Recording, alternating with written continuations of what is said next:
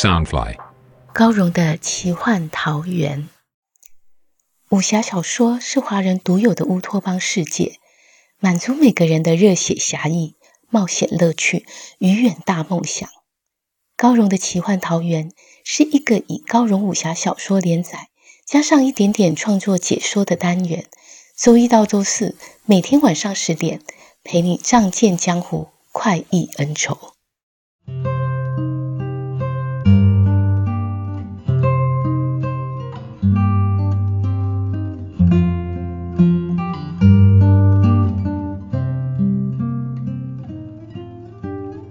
十年生死两茫茫，不思量，自难忘。千里孤坟，无处话凄凉。小轩窗，正梳妆，相对无言，唯有泪千行。欢迎来到高荣的奇幻桃源。大家好，我是高荣，今天要陪你聆听的是《残天阙》二十二集。刚刚我念的是苏东坡的《江城子》。是他悼念爱妻王弗的诗词。我国中刚毕业的时候，为了缴交新学校的国文作业，无意中看见这首词，觉得非常震撼。从此，苏东坡成了我最爱的词人之一。当时为了这首词，我还特别写了一个武侠故事，描写四个同门师兄弟、师兄妹之间的爱恨情仇。就是为了这个故事。我才停止了李文秀到中原寻找爱情的创作。后来，这个同门恩怨的故事又因为残天阙的月孤雁而停笔了。我写残天阙的时候，为了弥补这个未完成的故事，就把这首《江城子》夹带进来，也写了一场无间道的同门恩怨情仇。我完成故事缺失的遗憾，但故事中的主角却永远永远带着遗憾了。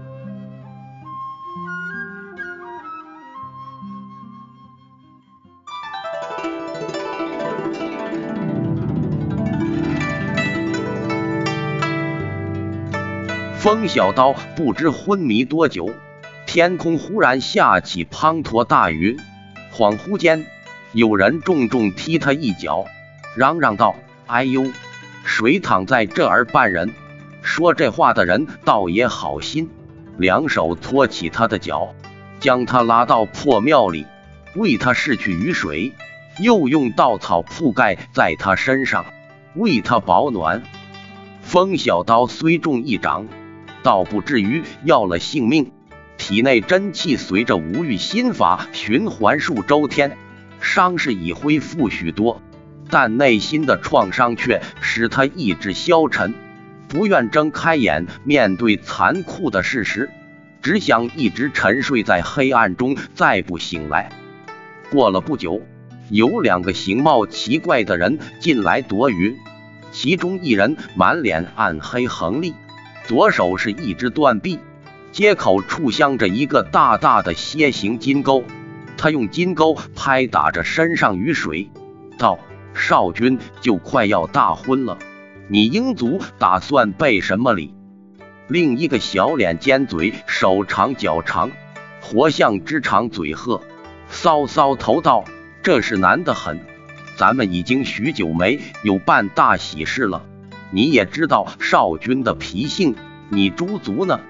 歇钩者坐了下来，拿起干柴升起火堆，感慨道：“等了多少年，就等这一日。那不只是少君的大日子，也是咱们的大日子啊！”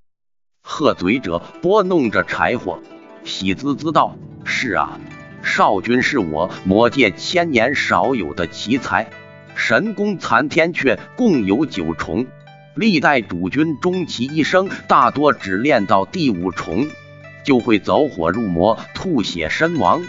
就算天纵英才如幽奇主君，也只练到第六重才会败给若水那个臭道士。可少君年纪轻轻，这回出关已练到第六重了。十二年前，咱们又在菊香村寻回圣女。一切真是天时地利啊！嘿嘿，火光熊熊，映得魔界二小妖忽明忽暗的脸上流露出诡异的欣喜。歇钩者压低嗓音道：“咱们再怎么着急，也得等明年月阴之日，等少君迎娶圣女，祭到暗月圣神之后，就能取得天应力量，天下就……”他说到一半，天空忽然一阵电光闪动，照得满是光亮，接着焦雷劈落，掩去他最后的话语。二小妖借着雷电闪光，赫然发现东边角落早已坐了一人，悄悄隐藏在黑暗之中，将方才的对话都偷听去。二小妖眼中金光烁烁，心中已动了杀机。门口忽然又来了两条大汉，一人身穿黑衣劲装，乃是名闻天下的窃贼胡算；另一人身材魁梧，腰悬大刀，却始终戴着笠帽，刻意遮掩容貌，隐姓埋名，只自称狂老大。胡算道：“狂老大，这场雨又急又大，咱们不如先到这梵音寺躲躲。”这句话却烧来了一把无名火。狂老大怒吼道：“躲！我这辈子躲的还不够吗？”口里虽然这么说，还是大步踏入了这破庙之中。胡算做窃贼的本能，迅速的打量一眼，已将梵音寺内的情形先看清楚，心中暗惊：东边一人，西角两人，可地上竟有四个影子。另外一个神秘人是谁？第四个影子映在西边后方空地上，可上方并没有人。胡算暗想，此处并非善地，只要雨一停，就必须尽快离开。他不动声色，只搓手弯身，满脸堆笑，道：“借光，借光，顺便也借个火烤烤。”西边二小妖冷冷颔首，不再言语。东边那人身形清瘦，戴着碧羽斗笠，看不清脸面，倒是一身鹅黄短衫短靴，在雨夜泥泞中竟能一尘不染，也算稀奇。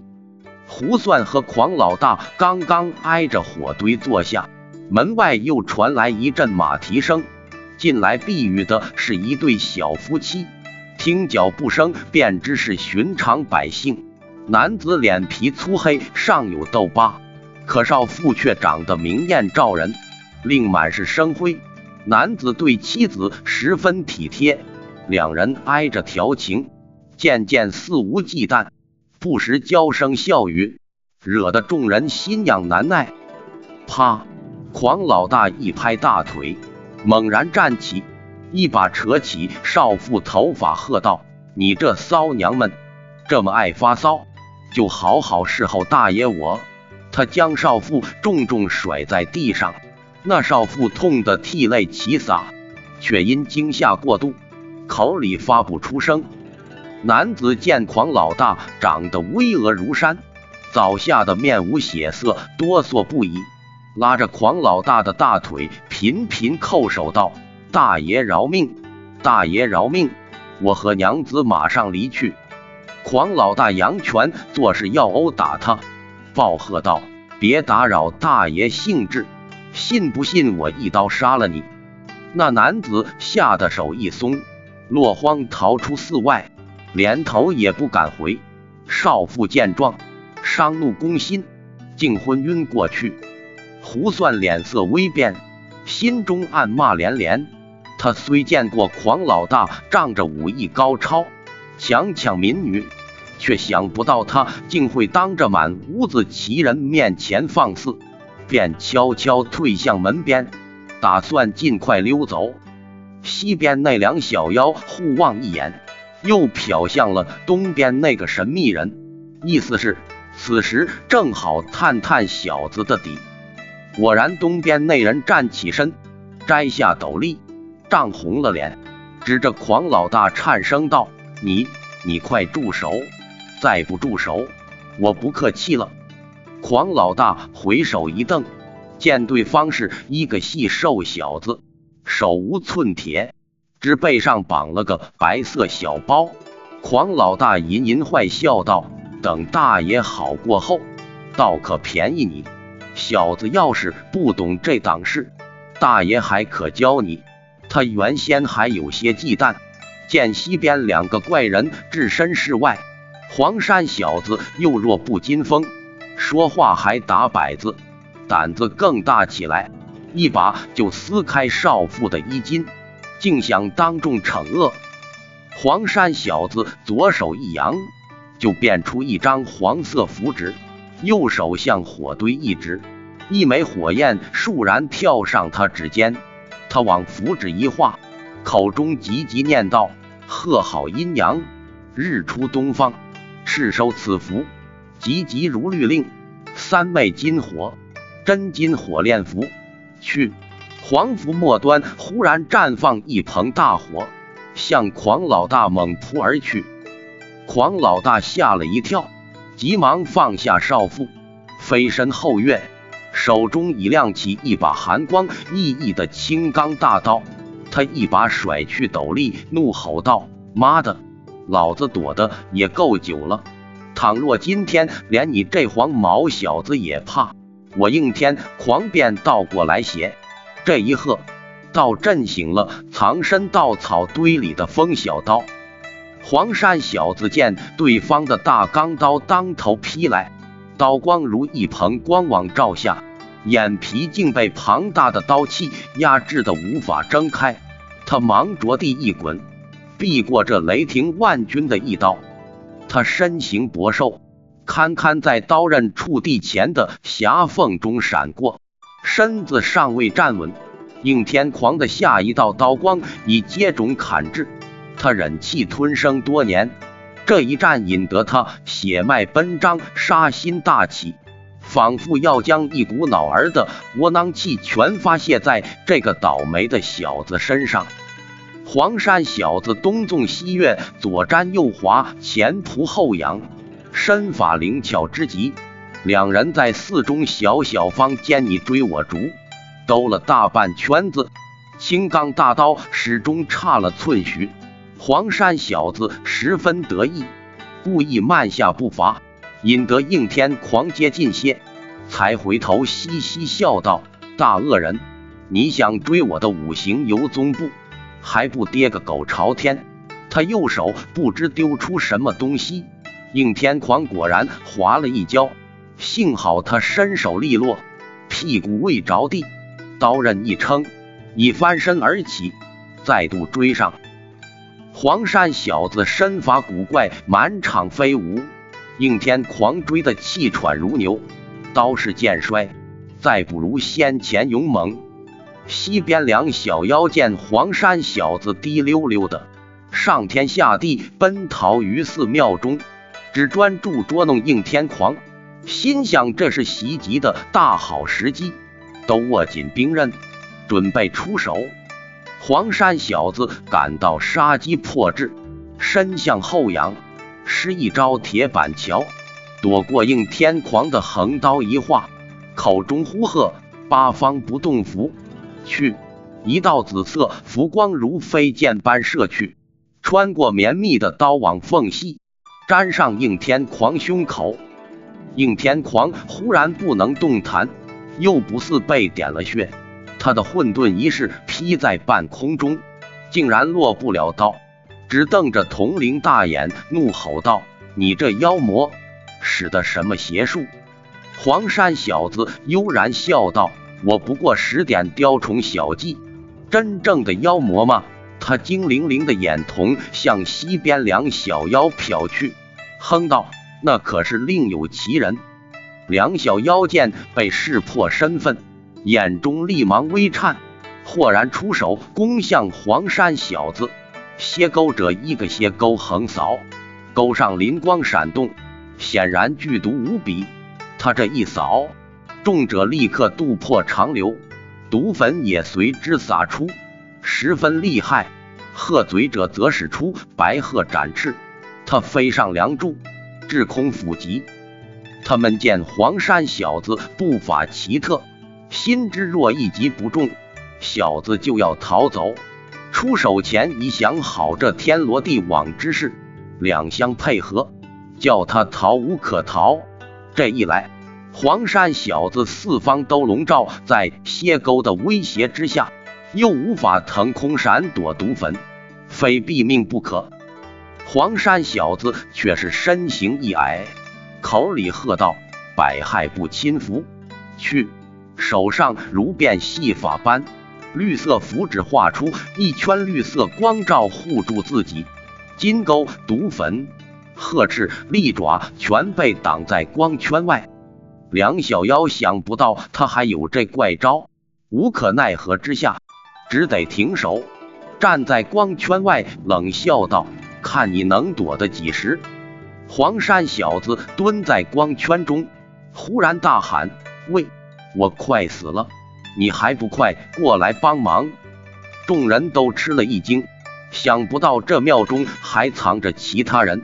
黄山小子转念一想，又喊道。算了，你打不过这些妖魔的，自己想法子逃命去吧。梁小妖还来不及见到刀光，只觉得一阵冷气冲来，颈边一凉。蝎钩者瞪大了眼，指着鹤嘴者，惊道：“你！”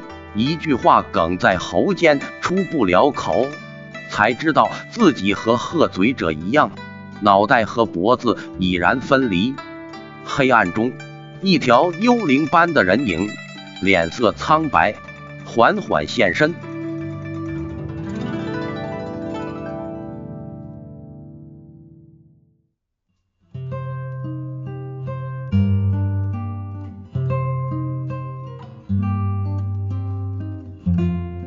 风雨夜里，阴森森的小庙，几个武林人士偶然在一起避雨。会术法的黄三小子无意中听见魔界的秘密，与梁小妖打了起来。风小刀因此与应天狂重逢，他们之间又会发生什么冲突呢？欲知详情，请听下回分解。